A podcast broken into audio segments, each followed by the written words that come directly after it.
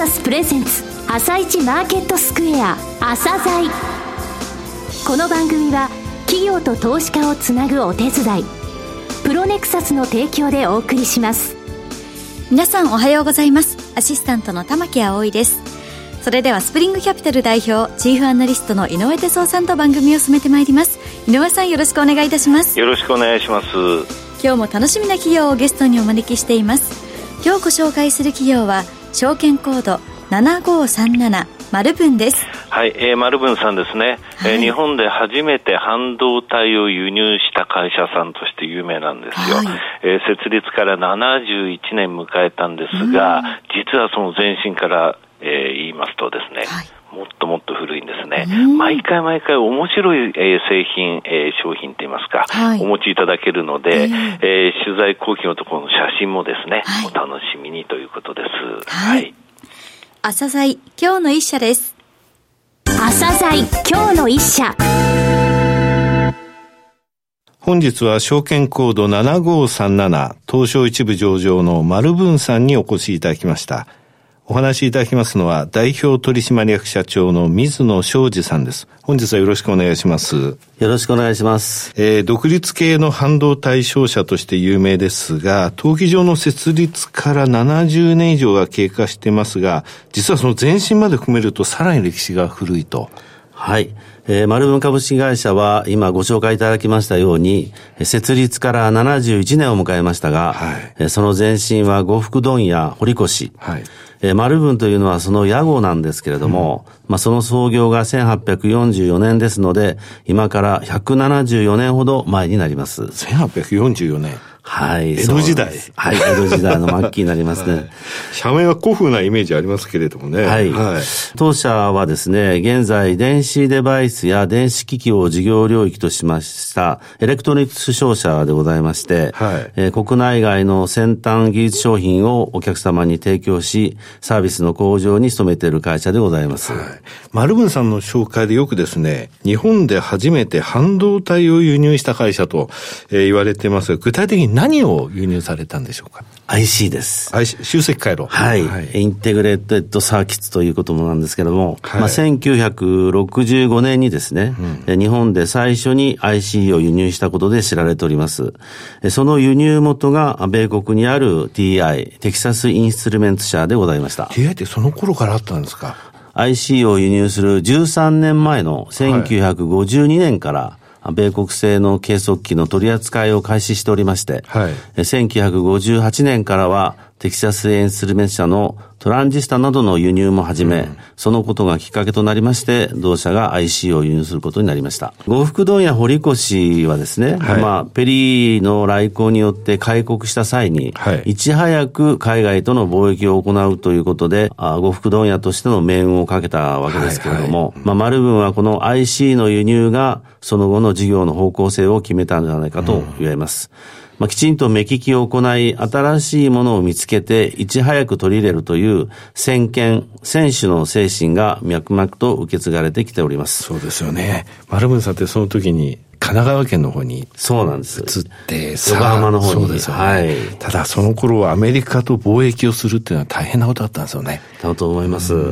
さて事業セグメントですがこの IC を含むデバイス事業、えー、それからシステム事業に分けられますがこのデバイス事業とシステム事業の違いとはどういうところでしょうか？えー、わかりやすく説明いたしますと、はい、デバイス事業は電子機器に搭載される半導体や電子部品を取り扱うセグメントでございます。はい、一方、システム事業はエレクトロニクス機器、えー、つまり完成した装置を取り扱うセグメントでございます。なるほど。まあ、具体的に言いますと、デバイス事業というのは、例えば携帯電話などの通信機器向けの IC や、マイクロプロセッサー、うんえー、車載や産業機器向けのアナログ IC などの半導体と、はい、えー、推奨デバイスやコネクタ、プリント基板などの幅広い電子部品を取り扱っております。はいえー、システム事業というのは人工衛星やロケットに搭載される航空宇宙機器、うん、電子部品の製造で使用される産業機器、はい、レーザー加工機や光学部品などのレーザー機器、通信ネットワークに使用される情報通信機器や画像診断装置などの医療機器など幅広く取り扱ってございます。これあの、売上構成比で見ますと、デバイス事業、システム事業、どういう割合ですかね？そうですね。昨年で言いますと、えー、売上構成比ではデバイス事業が約85%、はい、システム事業が約15%ということになっております。なるほど。さて、電子部品の商社と言いますとね、輸入して日本で販売すると、そういうイメージがあるんですが、えー、ここ数年の地域別売上高を見てみましたら、半分程度海外で売り上げてるんですが、これ一体どういうことなんですか？商社と言いながら そうですね。あの、実は米国に駐在事務所を設立しましたのは1968年でございまして、はい、まあ当初から米国の大手半導体メーカーとの結びつきが強くございました。はいまあ、この優れた半導体や電子部品を海外に進出している日系企業さんに販売するということを考えまして、なるほど。はい。1988年からシンガポール、台湾、香港に子会社を設立いたしまして、はい、本格的に海外戦略を展開いたしました。はい。その後ですね、世界トップクラスの半導体商社であります、米国アローエレクトロニクス社と、はい、折半出資で、マルブンアローアジア、マルブンアロー USA を設立いたしました。現在では世界80カ国、345拠点を擁する米国アロー社との提携によって、グローバルネットワークを構築しておりまして、はい、えアジア、北米合わせて24の拠点を展開しております。昨年11月には、ハンガリーのブタペストに、マルブンアローヨーロッパを新設いたしまして、さらなるグローバル事業拡大に取り組んでおります。うん、この海外展開ですが、これ強みの一つと考えていいと思うんですが、えー、ここ数年ですね、売上高の伸びを同業他社と比較してみたんですよ。はい。相対的に非常に高い伸びとなってるんですね。ありがとうございます。もしそうでなくても、従業員一人当たりの売上高がとてつもなく大きいんですけれども、はい、さてなんで伸びているのか、デバイス事業、システム事業、それぞれ、どのような強みが生かされているのか、えー、お話しいただけますか、えー、まず、デバイス事業のついてですけれども、はい、まあ、ブロードコム、テキサスインスルメンツなどに代表されます、海外のメジャーサプライヤーの豊富な品揃え、はい、そして先ほどお話しました幅広いネットワークから得られる情報を生かしまして、はい、実際の目利きを得て開拓した差別化の高い製品群を提供することが強みと考えております。うんまた高度な技術をもとにしたソリューション提案を行っていることが、お客様との関係強化に結びついておりまして、まあ、結果的に強固な顧客基盤が構築されているということが、えー、売上の伸びにつながっているのではないかと考えております。なるほど。デバイス、えー、いわゆるその、えー、電子部品とただ売るだけでなく、えー、提案をしてサービスとして提供できると。そういうことですね。はい、さようでございます。うん、一方、システム事業ですけれども、えー、こちらはハイエンド市場で技術優位性の高い電子機器、部品などを取り扱っております。はい、えー、こちらもシステム提案から施設系保守まで一貫した高いレベルでの技術サポートを提供しておりまして、これが強みというふうに考えております。はいうん、さらには、マーケティング、コンサルテーション、技術サポート、開発協力というグループ会社の特徴を生かしたオール丸分での総合力をご評価いただいているということかと思います。うん、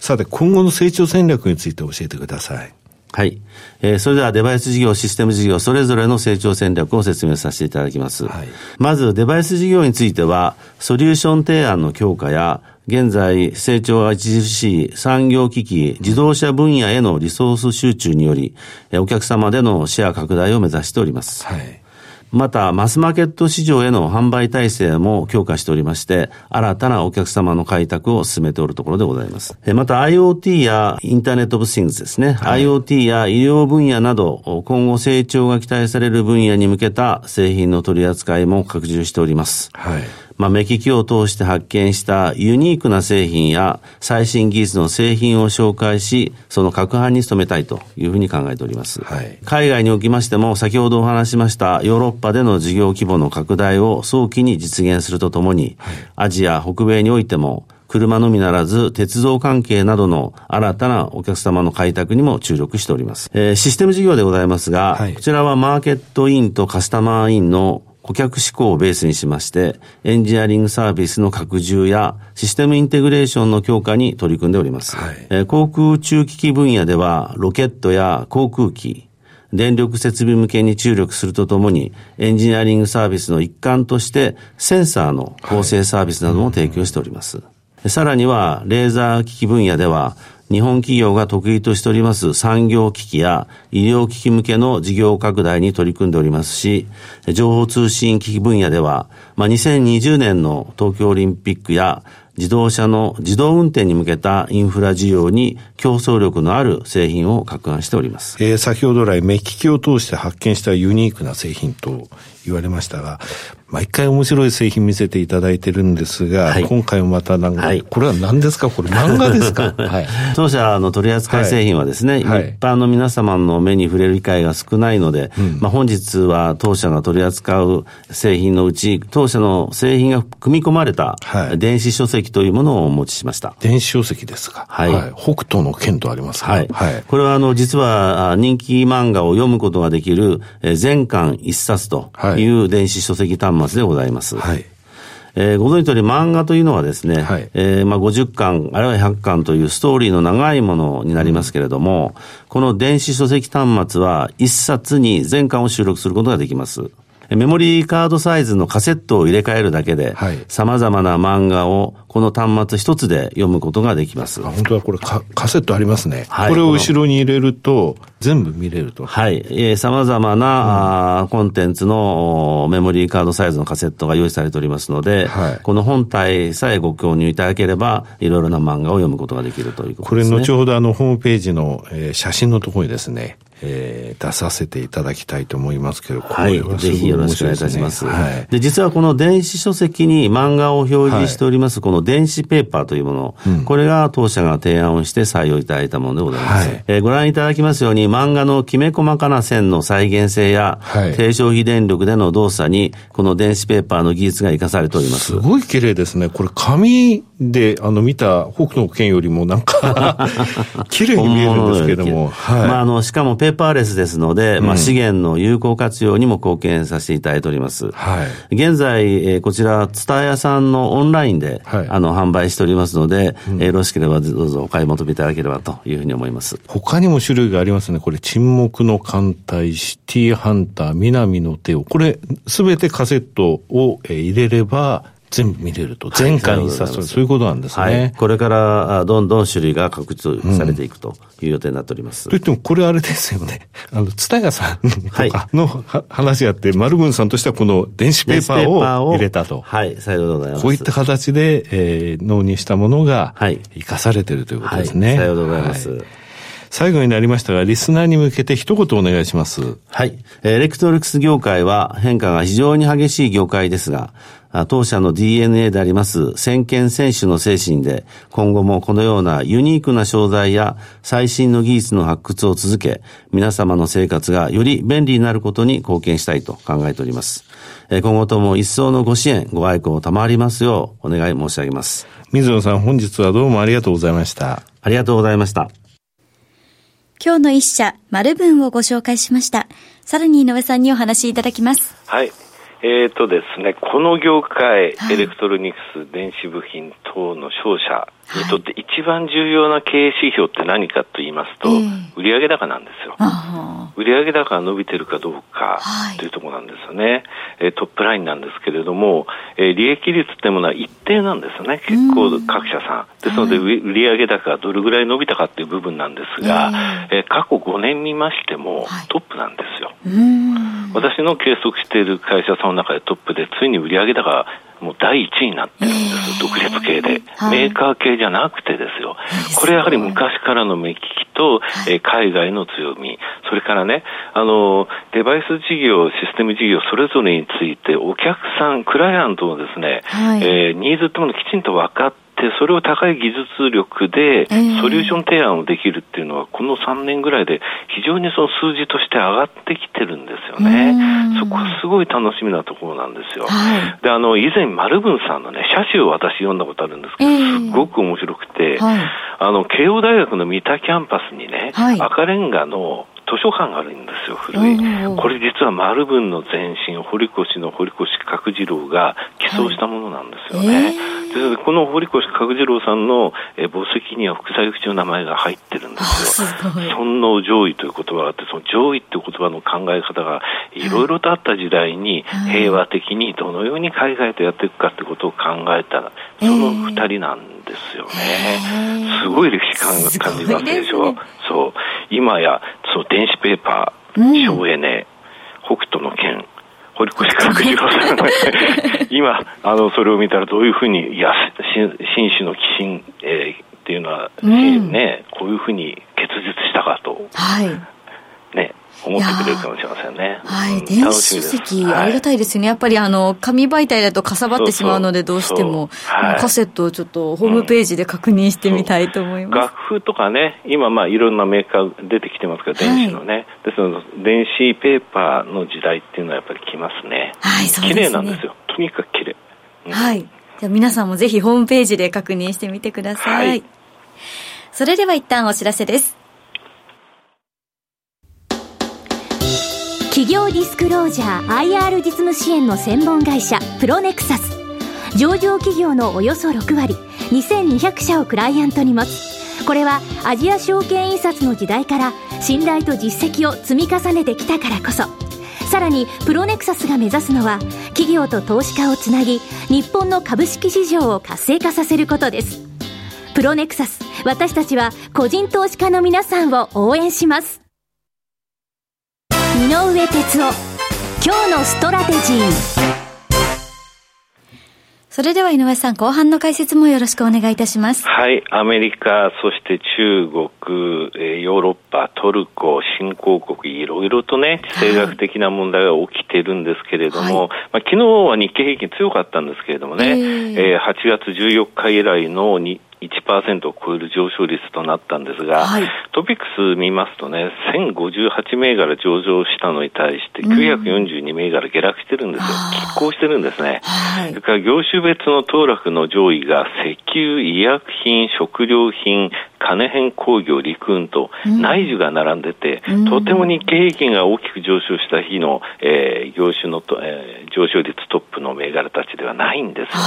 普通、為替感濃度が高い銘柄、業種っていうのは上がりますので、はい、ですので日経平均、昨日はちょっと先物中心ですね。えー、今週が3、6、9、12月の第2金曜日メジャー S q 年4回のお祭りですが、はい、それの前で、え9月切りから12月切りへのロールの動きはもう終わったんですね。で、ロールしない業者さんにとっては9月切りも手しまわなきゃいけないので、はい、その動きが出たということですね。えー、海外市場の時間帯、ちょっと売られる場面あったんですよ。先物2万2540円まで売られたんですが、はい、なんとかアメリカマーケットがですね、ヨーロッパ、アジア全体弱かったんですが、切り返したので、今のところ強い動きになっているということですけれども、はい、このまま、えー、上昇過程をたどるかというと、うん、S q 前の需給要因によるところが大きいので、はい、まだまだ地政学的な世界的なリスクっていうものを意識しなきゃいけない状態っていうのは続きそうだなという印象ですね。はい。井上さん本日もありがとうございました。また来週もよろしくお願いいたします。この後は東京市場の寄り付きです。朝鮮この番組は企業と投資家をつなぐお手伝いプロネクサスの提供でお送りしました。